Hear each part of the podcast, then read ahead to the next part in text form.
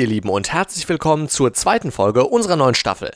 Heute soll sich alles um den Regenwald drehen, genauer gesagt um den tropischen Regenwald. Dieser wird ja häufig auch als die grüne Lunge der Erde bezeichnet und wenn wir gleich bei dieser bildlichen Sprache bleiben, können wir behaupten, unsere grüne Lunge hat Asthma. Um den Regenwald steht es nämlich nicht ganz so gut. Weshalb das so ist, was das alles mit unserem Klima zu tun hat und noch vieles mehr erfahrt ihr gleich. Auch haben wir euch zwei neue Rubriken mitgebracht. Wir werden zum ersten Mal die Frage der Woche beantworten und euch außerdem verraten, wer Klimaheld oder Klimaheldin der Woche ist. Freut euch also auf eine spannende Folge. Wir beginnen wie immer mit dem Newsblog. Auf geht's! Greta Thunberg macht Klimaschutz statt Klassenraum. Greta Thunberg wird im nächsten Schuljahr nicht zur Schule gehen. Stattdessen will die 16-Jährige sich in diesem Jahr um ihren Klimaaktivismus kümmern. Sie wird einfach ein Jahr später aufs Gymnasium wechseln. In Schweden besteht die Schulpflicht bis zur 9. Klasse, in welcher Greta sich gerade befindet. Klimanotstand in Hannover In Hannover wurde der Klimanotstand ausgerufen. Genau wie die Städte Herford und Münster erklärte sich auch Hannover bereit, ab jetzt bei politischen Entscheidungen die Klimafreundlichkeit der Projekte zu berücksichtigen. Greta Thunberg wird zur Botschafterin des Gewissens Sie wurde am 7.6.2019 von der Menschenrechtsorganisation Amnesty International mit dem Ambassador of Conscience Award ausgezeichnet, was auf Deutsch so viel bedeutet wie Botschafter des Gewissens. Sie erinnern uns daran, dass wir mächtiger sind, als wir glauben und dass wir alle eine Rolle dabei spielen müssen, die Menschenrechte gegen die Klimakatastrophe zu verteidigen, sagte Generalsekretär Kumi Naidu. Bioverbände unterstützen Fridays for Future die Bioverbände Bioland und Demeter brachten beide ihre Solidarität gegenüber Fridays for Future zum Ausdruck. Nach einem Solidarisierungsschreiben startete Demeter auch eine Unterschriftenaktion namens Farmers for Future, in der sie einen schnellen Kohleausstieg, CO2-Steuern sowie eine energieeffizientere und nachhaltigere Mobilität und Energieversorgung fordern. Jetzt sind wir also alle wieder auf dem neuesten Stand. Hören wir uns nun mal an, wie die Frage der Woche lautet. Wäre es möglich, Deutschland komplett auf Ökostrom umzustellen? Ja, das wäre es. Schätzungen aus dem Jahr 2050 zufolge zwar erst 2050, aber es wäre möglich. Durch den fortschrittlichen Ausbau des benötigten großen Netzes aus tausenden Windrädern, Solarparks, Biogasanlagen und Wasserstoffspeichern lässt sich heute aber erahnen, dass es schon früher möglich wäre. 2018 zogen die erneuerbaren Energien, also der Ökostrom, erstmals mit der Kohleenergie gleich. Komplett auf erneuerbare Energien umzusteigen, ist also keine utopische Vision von Umweltgruppen oder Verbänden der grünen Energiebranche. 2015 veröffentlichten deutsche Akademien der Wissenschaften eine Analyse dazu, eine Art Masterplan für das Energiesystem der Zukunft. Die schwankende Erzeugung von Wind- und Sonnenenergie auf die Nachfrage abzustimmen, scheint vielen als das größte Problem solch einer Umstellung. Denn es ist klar, dass die Sonne nicht immer scheint und der Wind nicht immer weht. Mit Hilfe anderer Erzeugungsmöglichkeiten wie zum Beispiel Wasserkraft ist ein Ausgleich aber möglich. So teuer wie viele befürchten, würde eine vollständige Umstellung auf Ökostrom auch nicht werden. 2015 wurde geschätzt, dass der Preis pro Kilowattstunde etwa gleich bleibe, er würde höchstens um 2 bis 3 Cent steigen. Vor etwa eineinhalb Jahren hat eine komplette Versorgung Deutschlands durch Ökostrom sogar schon einmal stattgefunden wenn auch nur für kurze Zeit funktioniert. Am 1. Januar 2018 um 6 Uhr morgens, auch wenn an diesem Morgen nur etwas mehr als die Hälfte des Stroms verbraucht wurde, der an anderen Tagen um die gleiche Uhrzeit verbraucht wird. Vorher hätte trotzdem niemand gedacht, diesen Rekord an einem kalten Wintermorgen erreichen zu können. Die Sonne fehlte ja, um Sonnenenergie zu erzeugen. Der starke Wind konnte die hundertprozentige Versorgung allerdings garantieren. Probleme gab es dabei keine. Einzig und allein wir selbst stehen uns im Weg. Ohne eine gesellschaftliche Akzeptanz wird ein vollständiger Umstieg nicht möglich sein. Große Solarkraftwerke am Mittelmeer nützen Deutschland ohne große Stromtrassen über die Alpen oder durch Frankreich nichts. Und große Mengen von Biomasse können nur dann viel Biogas liefern, wenn die Gesellschaft toleriert, dass auf manchen Feldern Energie produziert wird anstatt Lebensmittel für uns. Es gehört also noch einiges an Umdenken in der Politik dazu, vor allem hat sie noch viel Überzeugungsarbeit vor sich. Es wäre also tatsächlich möglich, Deutschland komplett auf Ökostrom umzustellen. Wenn ihr auch mal eine Frage in unserem Podcast beantwortet haben möchtet, teilt sie uns gerne über unsere Social Media Kanäle mit oder schickt sie an unsere E-Mail-Adresse, die findet ihr im Netz. Aber jetzt geht's weiter mit der Folge Spitzt die Ohren!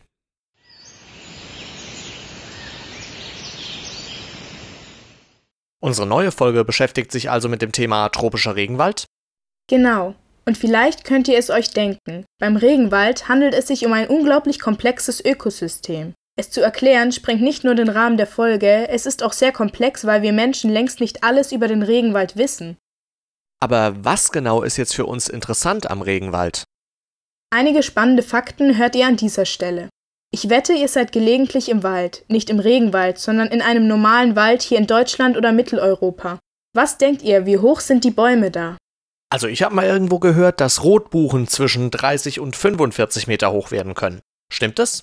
So sieht's aus. Und die anderen Bäume in unseren Wäldern werden auch nicht unglaublich viel höher.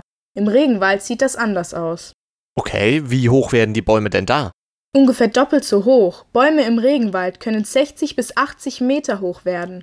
Stellt euch vor, ihr würdet unter so einem Baum stehen. Das muss unglaublich beeindruckend sein, nicht wahr?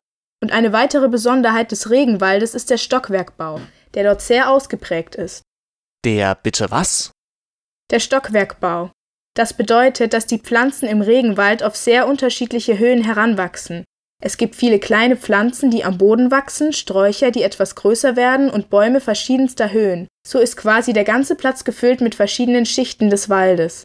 Deshalb kann es auch einige Minuten dauern, bis Niederschlag den Boden des Regenwaldes erreicht. Apropos Regen. Der Regen dort gab den Regenwäldern ja auch ihren Namen, oder? Wie viel regnet es denn eigentlich da? Ist der Name Regenwald gerechtfertigt? Der Name Regenwald ist mehr als gerechtfertigt. In Cayenne, einer Stadt in den Tropen französisch-Guayanas, regnet es pro Jahr etwa 3300 Milliliter. Zum Vergleich, in Berlin regnet es nur 590 Milliliter pro Jahr. In Cayenne regnet es also etwa fünfmal mehr als in Berlin. Könntet ihr es euch vorstellen, an einem Ort zu leben, an dem es keine Jahreszeiten gibt und wo das Wetter im Laufe des Tages komplett wechselt? Es erscheint vielleicht komisch, aber im Regenwald ist das so. Da Regenwälder in den Tropen am Äquator liegen, ist dort die Sonneneinstrahlung immer sehr ähnlich und variiert im Laufe des Jahres nicht wirklich. Aus diesem Grund gibt es keine richtigen Jahreszeiten, aber dafür ändert sich das Wetter eben oft. Woran genau liegt denn das? Dieser Kreislauf, der das bewirkt, ist im Detail ziemlich kompliziert. Auf einen Teil von ihm werden wir noch eingehen. Vereinfacht kann gesagt werden, dass es unter anderem an den Winden dort liegt, die für diese Wetterverhältnisse sorgen. Aber wisst ihr, was mich am meisten fasziniert? Die tropischen Regenwälder nehmen nur etwa drei bis vier Prozent der Landfläche der gesamten Erde ein. Das ist unglaublich wenig. Und trotzdem leben dort über die Hälfte der Tier- und Pflanzenarten der Welt. Die genaue Zahl kennt allerdings niemand. Unglaublich viele Arten wurden noch gar nicht entdeckt. Die Artenvielfalt ist aber nur einer der Gründe, weshalb der Regenwald so wichtig ist. Okay, vielen Dank dafür. Welche Gründe es sonst noch gibt, erfahren wir jetzt direkt und weitere Informationen über den Regenwald als Ökosystem werden wir später auch noch bekommen. Als Kind habt ihr bestimmt auch die Ausflüge in den Zoo genossen. Die vielen Tiere, die alle unterschiedlich aussehen und andere Merkmale haben, sind wirklich beeindruckend und faszinierend. So kann man sich das auch mit dem Regenwald vorstellen der praktisch nichts anderes ist als ein Zoo, mit zwei großen Unterschieden. Zum einen gibt es im Regenwald nochmal viel mehr Arten, von denen etwa erst 1% bislang erforscht sind. Und zum anderen ist der Regenwald, im Gegensatz zum Zoo, der natürliche Lebensraum der Tiere, der durch sein hohes Alter und das gleichmäßige Klima eine enorme Artenvielfalt und sogar das größte Artenreichtum aller Ökosysteme bietet. Durch die vielfältige Flora und Fauna entsteht natürlich auch Konkurrenz, weshalb es für die Lebenswesen besonders wichtig ist, schnell an Nährstoffe zu geraten. So halten Bäume ihre Wurzeln relativ nah an der Oberfläche, um schnell das Regenwasser aufnehmen zu können. Viele Fahne wachsen auch auf anderen Bäumen, um überhaupt etwas vom Sonnenlicht abzubekommen. Die enorme Artenvielfalt kommt daher, dass die meisten Arten sich so spezialisiert haben, dass sie nur eine bestimmte Pflanze essen oder auf einem bestimmten Baum leben, Somit besetzen sie ihre eigene ökologische Nische, die für andere uninteressant ist. Dazu kommt, dass sich durch die ständige Wasserversorgung und die Temperatur von 20 bis 28 Grad die Lebensbedingungen perfekt sind und sich daher die verschiedenen Arten dort niederlassen und wohlfühlen können. Aber nicht nur für die Lebewesen vor Ort ist die Haltung des Regenwaldes extrem wichtig. Er hat auch einen viel größeren Einfluss auf unser Leben, als sich viele wahrscheinlich bewusst sind. Er ist Speisekammer, Apotheke, Wasserspeicher und Klimaregulator in einem. So sind 80% aller weltweiten Nutzpflanzen tropischen Ursprungs. Den Kaffee am Morgen, die Banane oder das Stück Schokolade Zwischendurch gäbe es ohne den Regenwald wahrscheinlich nicht in unserem Alltag. Und auch wenn nur ca. 1% der Arten bislang erforscht sind, bieten sie die Grundlage für ein Viertel der rezeptpflichtigen Medikamente. Daher hat der Regenwald auch im Bereich der Forschung großes Potenzial, wenn es hier um die Erkundung neuer Arten und deren Nutzen, zum Beispiel als Bestandteil des Medikaments geht. Eine sehr wichtige Rolle ist auch die des globalen Klimaregulators. Nach dem Nobelpreisträger Josef Lutzenberger sei der tropische Regenwald die Klimaanlage des Planeten, die das Klima bis nach Nordeuropa beeinflusse. Durch die enormen Wassermengen, die nämlich im Regenwald verdunsten und als Wolken aufsteigen, wird in weit entfernten Trockengebieten für Niederschläge gesorgt und so die Landwirtschaft dort erst. Dies wiederum wird ja durch die Abholzung der Regenwälder begünstigt, da durch die geringere Menge an vorhandenen Regenwäldern auch weniger Dunstwolken entstehen. Der hier entstandene Wasserdampf steigt in Höhen von bis zu 8000 Metern auf, was fast so hoch ist wie der höchste Berg der Erde.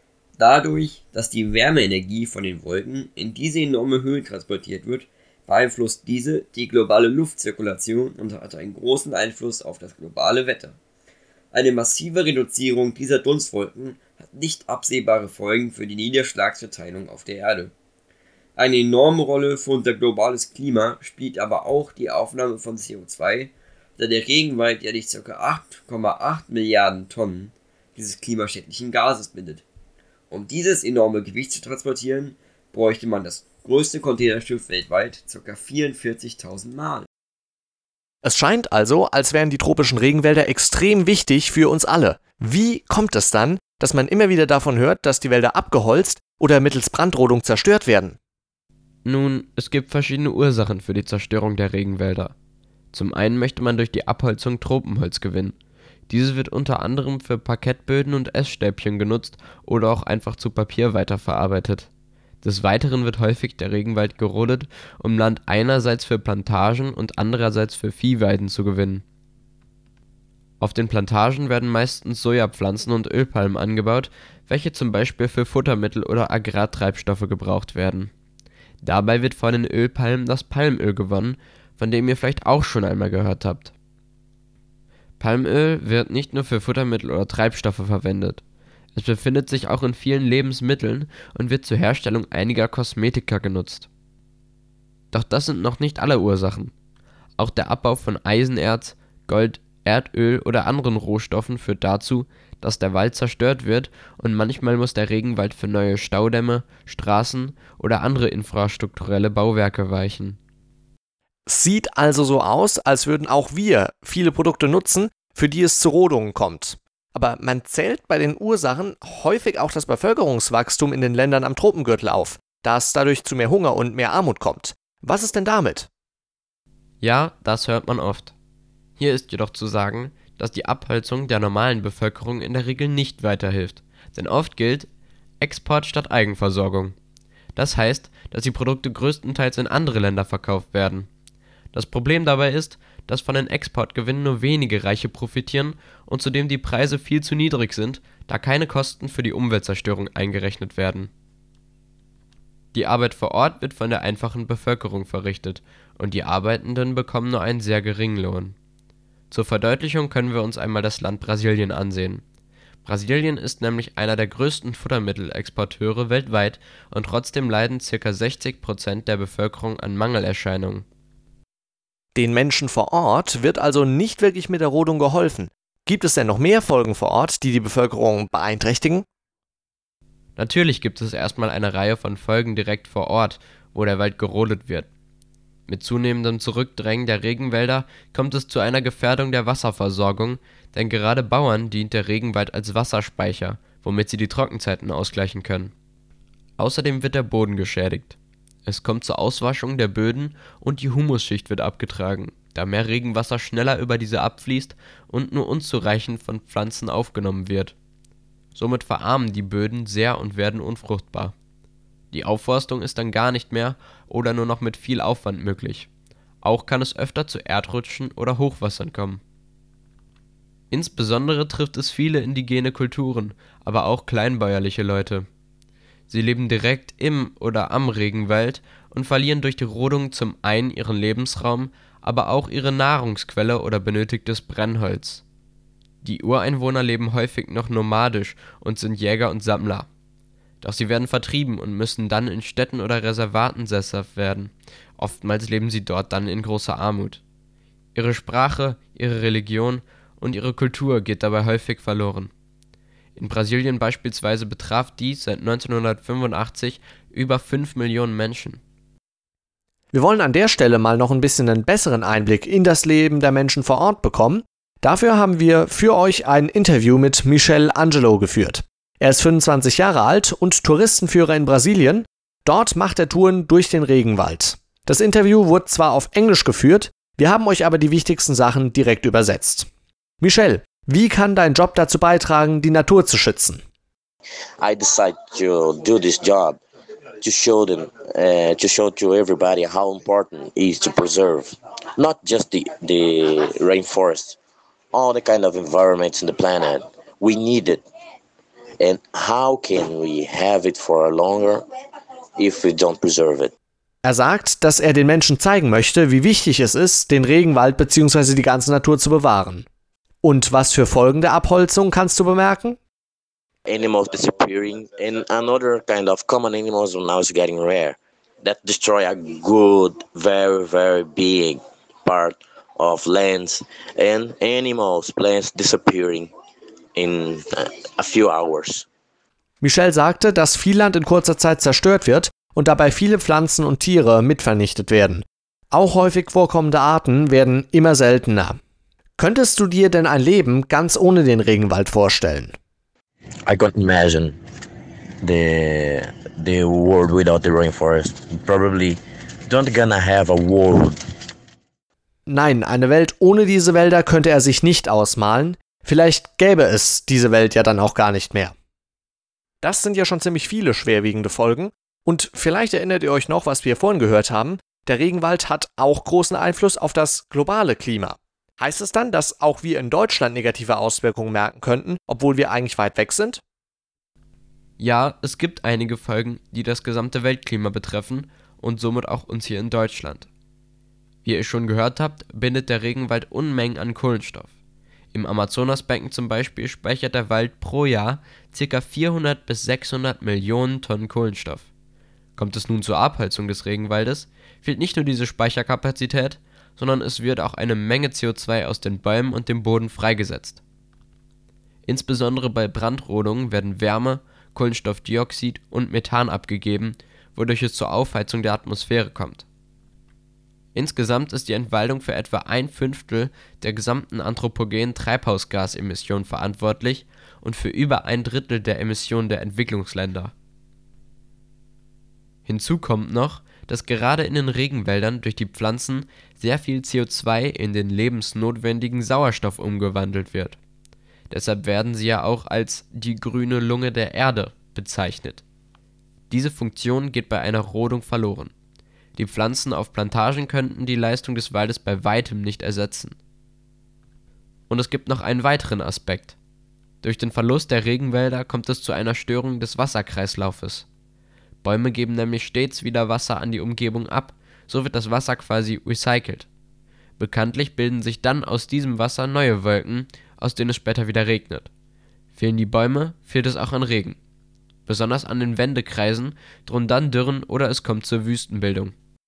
Im Regenwald gibt es ja auch eine große Artenvielfalt, die wir für Nahrungsmittel oder für Medikamente nutzen. Was passiert denn, wenn diese Arten zumindest teilweise aussterben? Durch diese äußerst große Artenvielfalt gibt es auch einen großen Genpool. Wird der Wald abgeholzt, kommt es zu einem Verlust dieser genetischen Vielfalt. Wie ihr aber inzwischen wisst, ist dieser große Genpool durchaus wichtig für unsere Arznei und Nahrungsmittel. Circa 25% aller Medikamente enthalten Stoffe, die aus dem tropischen Regenwald gewonnen werden. Dabei muss noch gesagt werden, dass bis jetzt nur ein kleiner Teil der Arten auf medizinische Eignung getestet wurde Sieht also so aus, als würde der Verlust des Regenwaldes den Klimawandel deutlich verstärken. Im Folgenden wollen wir jetzt mal die Perspektive umdrehen. Bisher haben wir uns vor allem gefragt, welche Wirkung der Regenwald auf das Klima hat. Und jetzt betrachten wir mal die Folgen des Klimawandels auf den Regenwald. Genau, wir haben zusammengetragen, welche Forschung es dazu schon gibt. Wir haben vorher ja schon gehört, dass Regenwälder Lebensräume für unzählige Tiere und Pflanzen bieten. Die haben sich alle über sehr lange Zeiträume an die speziellen Lebensbedingungen angepasst und hochgradig spezialisiert. Dass komplexe Ökosysteme durch menschliche Eingriffe, zum Beispiel durch Rodung, ziemlich durcheinander geraten können, haben wir ja schon gehört. Aber was sind denn die Folgen, die ganz direkt mit dem Klimawandel zu tun haben? Merkt man da überhaupt schon was? Ja, absolut. Langzeitstudien im Amazonasgebiet zeigen, dass sich die Zusammensetzung des Waldes innerhalb der letzten Jahrzehnte ziemlich verändert hat. Forscher führen das klar auf veränderte klimatische Bedingungen zurück. Das Wetter ist extremer geworden und es gibt häufiger lange Dürrezeiten, was wir auch in Deutschland in den letzten Jahren schon beobachten konnten. Die Pflanzen im Regenwald sind aber noch viel stärker auf regelmäßigen Regen angewiesen als die in Deutschland. Sie haben weniger tiefe Wurzeln und sind nicht daran angepasst, längere Dürrephasen zu überstehen. Das klingt überhaupt nicht gut. Kommen die Pflanzen denn damit irgendwie klar? Können sie sich anpassen? Naja, sie sind eben gewohnt an den vielen Regen und wenn der ausbleibt, bedeutet das erstmal viel Stress. Manche überstehen das auch gar nicht. Langfristig können sich Ökosysteme natürlich schon anpassen aber natürliche Veränderungen würden über einen viel längeren Zeitraum passieren, damit sich die Pflanzen in aller Ruhe daran anpassen können. Was wir jetzt beobachten, ist vor allem ein Rückgang der Biodiversität. Die Ökosysteme können sich einfach nicht schnell genug an die veränderten Bedingungen anpassen. Aber besteht denn Hoffnung, dass sich die Regenwälder mit der Zeit immer besser anpassen? Das ist eine gute Frage. Sicherlich wird sich die Natur anpassen, aber das hat sie immer schon getan. Das zieht aber dann natürlich wieder andere Folgen nach sich. Wenn die Regenwälder weniger CO2 binden, verschärft sich die Klimakrise immer weiter. Soweit wir die Folgen davon heute absehen können, wird die Welt dann aber immer ungemütlicher für uns Menschen. Wir müssen also leider feststellen, dass die immer weiter fortschreitende Abholzung der Regenwälder viele Probleme mit sich bringt. Da lohnt es sich doch einmal nachzuhaken, was denn die Politik so dazu sagt. Schauen wir zunächst mal in ein Land, in dem es besonders viel Regenwald gibt, nämlich nach Brasilien. Brasilien gilt als besonders wichtig in Bezug auf die globale Klimapolitik.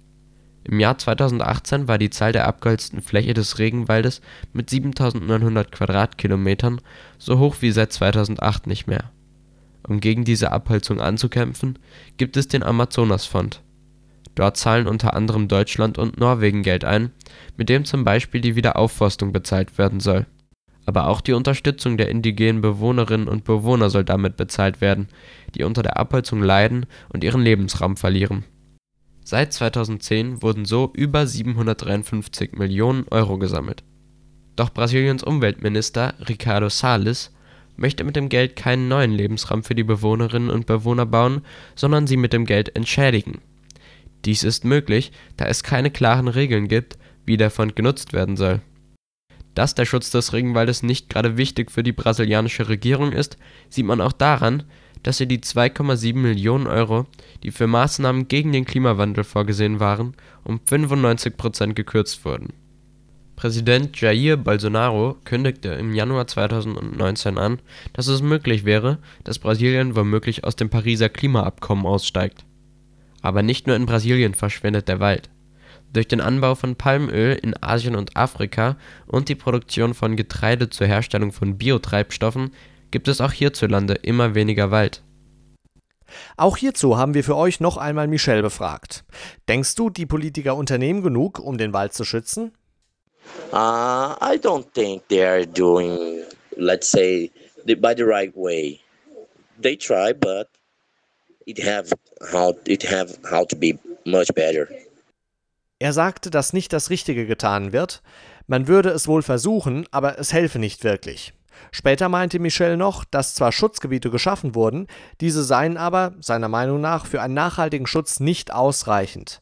Als wir ihn fragten, was gemacht werden müsse, sagte er, dass man nur so viel aus dem Wald entnehmen dürfte, wie auch wieder nachwachsen kann. Die Abholzung dürfe also keine Überhand nehmen. Auch müssen sich mehr Menschen für den Erhalt des Regenwaldes einsetzen. Was wir ganz persönlich für die Regenwälder machen können, sehen wir uns gleich noch an. Nun aber wollen wir noch mal schnell hören, was es sonst für politische Entwicklungen gibt. Im Gegensatz zu Brasiliens Regierung schützt Indonesiens Regierung den Wald, was dazu führt, dass dort seit 2003 nicht mehr so viel abgeholzt wurde. Ein Handelsstreit zwischen den USA und China jedoch sorgt für eine weitere Gefährdung des Regenwaldes. Durch die hohen Strafzölle auf US-Exporte sucht China neue Lieferanten für Soja. Dies könnte Brasilien sein, da sie ebenfalls Soja anbauen, doch dafür müsste erstmal Platz geschaffen werden. Zusätzliches Ackerland in der Größe von Griechenland würde dazu gebraucht werden. Viel zu viel. Nach den vielen eher pessimistischen Meldungen könnten wir alle bestimmt mal positive Nachrichten gebrauchen. Gibt es denn wirklich überhaupt keine guten Entwicklungen, die den Regenwald schützen? Doch, die gibt es. Letztes Jahr zum Beispiel haben in Kolumbien 25 Kinder und Jugendliche die Regierung verklagt, weil diese nichts gegen den Klimawandel unternimmt. Sie argumentieren, dass der durch die Rodung des Regenwaldes begünstigte Treibhauseffekt ihr Recht auf Leben und Gesundheit massiv beeinträchtigt. Seitdem sind große Teile des Regenwaldes in Kolumbien als juristische Person anerkannt. Das bedeutet, dass der Wald im Prinzip wie ein Mensch behandelt wird und wer diesem Schaden zufügt, kann bestraft werden. Ähnliche Regelungen gibt es schon etwas länger in Bolivien und Ecuador. In den Jahren 2006 bis 2008 wurden in den beiden Andenstaaten neue Verfassungen erarbeitet. Die Verfassung von Ecuador hat das Buen Vivir auf Deutsch Gutes Leben als zentrales Ziel definiert.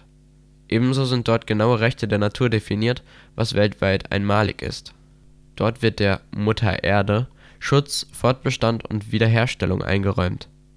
In weiteren Gesetzen wird die Notwendigkeit betont, sowohl ein Gleichgewicht in der Natur als Voraussetzung für die Regeneration der Mutter Erde zu bewahren, als auch den Respekt und die Wahrung ihrer Rechte zu erhalten. Das Gesetz sieht zudem ein Verbot der Vermarktung der Natur sowie eine Förderung der Interkulturalität vor. Zu den Rechten der Erde gehören unter anderem auch noch eine saubere Luft und das Fernbleiben von Verschmutzung. Es gibt also wirklich ein paar gute und interessante Ansätze. Nun wollen wir zum Schluss aber mal hören, ob wir hier in Deutschland nicht auch was Gutes für den Regenwald tun können. Jeder von uns kann nämlich etwas für den Schutz des Regenwaldes tun. Statt alles zu googeln, kann man die Suchmaschine Ecosia nutzen, die im Durchschnitt pro 45 Suchanfragen das Pflanzen eines Baumes finanziert. Außerdem sollte man weniger Palmöl benutzen, das unter anderem in Nutella enthalten ist. Stattdessen ist es möglich, sich zum Beispiel einfach seinen eigenen Brotaufstrich zu machen. In vielen Fertiggerichten ist ebenfalls Palmöl zu finden. Statt diese zu essen, kann man einfach die doppelte Menge kochen und für später einfrieren. Weitere Ideen sind zum Beispiel recyceltes Klopapier zu benutzen, Stoffbeutel zu nehmen oder Wegwerfprodukte zu vermeiden.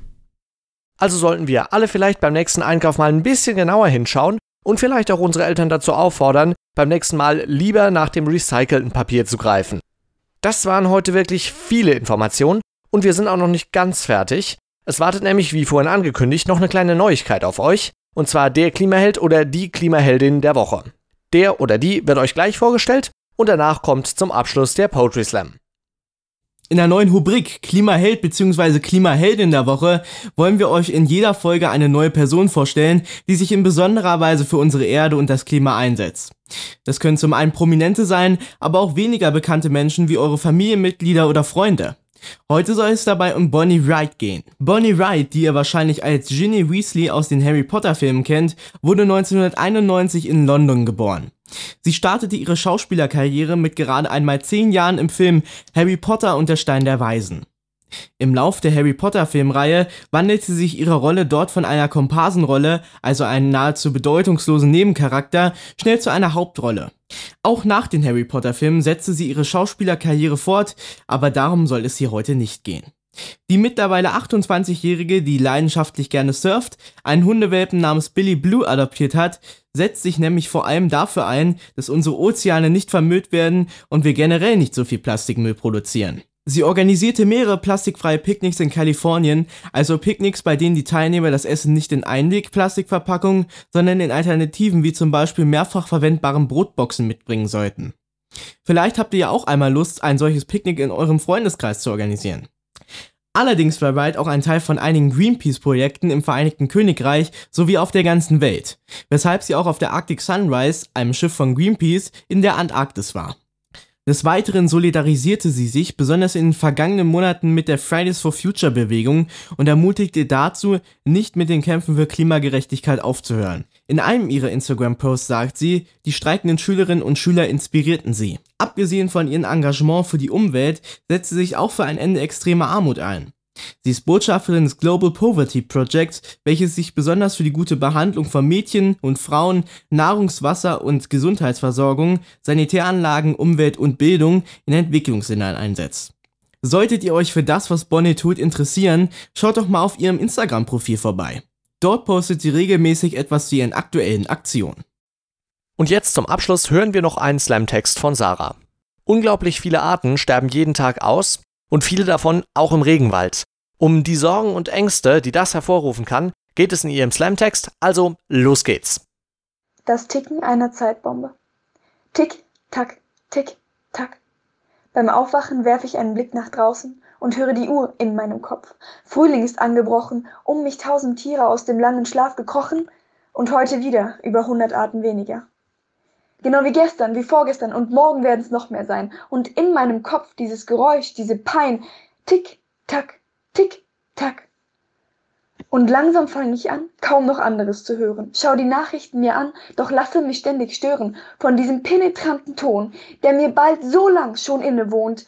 Dieses Tick, Tack, Tick, Tack. Mein Körper ist jung und mein Herz voller Pläne, doch dann schaue ich mich um und in mir tönt diese Sirene, dieser Hilfeschrei aus allen Teilen dieser Welt, der in blutroten Fäden zusammenfließt und sich in mein Herz ergießt. Und jeder Tropfen, der da fällt, macht Tick, Tack, Tick, Tack. Die Lage ist so klar und dabei genauso ernst. Wir haben keine Wahl, bis auch du das lernst. Der Takt, in dem die Welt sich dreht, ist das Ticken einer Zeitbombe. Tick, tack, tick, tack. Wie kann ein Mensch so respektlos sein und sagen, anderes sei gerade wichtiger? Heute heißt es Klima, morgen Überleben. Für uns gerade heißt es Atmen, für andere Überleben. Für uns hier heißt es gerade Umwelt. Für andere, bald auch für uns. Bloß blankes Überleben. Umwelt ist nicht nur Windkraftanlagen. In Kurdistan stehen die Wälder in Flammen, weil Erdogan wieder Krieg spielt. Wenn ein Konzern genug Geld hinlegt, ist es okay, dass er Völkern die Heimat stiehlt. Nestle kann Wasserquellen kaufen und die Leute herum verdursten lassen. Es verhungern Menschen, während andere unsere Ressourcen verprassen. Und dann sagen sie, wir sollten sitzen und lernen, statt aufzustehen, zu schreien und zu greifen nach den Sternen. Wofür, frage ich mich wenn meine Zukunft verrinnt, wie das Wasser aus dem letzten löchrigen Kanister, wenn bei den Alten jedes spinnt, sie mit uns reden wie die letzten Philister. Wofür? Wofür? In meinen Kopf passt kein Schulbuch, es macht nur Tick, Tack, Tick, Tack. Solange diese Regierungen mir jeden Tag mehr Angst machen, solange diese Konzerne ihre dreckige Kohle immer noch raffen, solange in meinem Kopf stetig solche Bilder kreisen, von all der Unterdrückung, Zerstörung und Zukunftslosigkeit kann mir keiner eurer Profis noch einen Weg weisen. Mein Antrieb ist das ohrenbetäubend anschwellende Ticken in meinem Kopf, mein Wegweiser, die erste Frühlingspflanze, die den rissigen Asphalt durchlocht. Und sie wächst im Takt dieses Tick, Tack, Tick, Tacks. So, das war's für diese Woche auch wieder mit unserem Podcast. Wir hoffen, euch hat diese Folge gefallen und ihr habt vielleicht auch was Neues dazugelernt. Vielen Dank auf jeden Fall, dass ihr bis zum Ende zugehört habt und bis zur nächsten Folge dann in zwei Wochen. Macht's gut!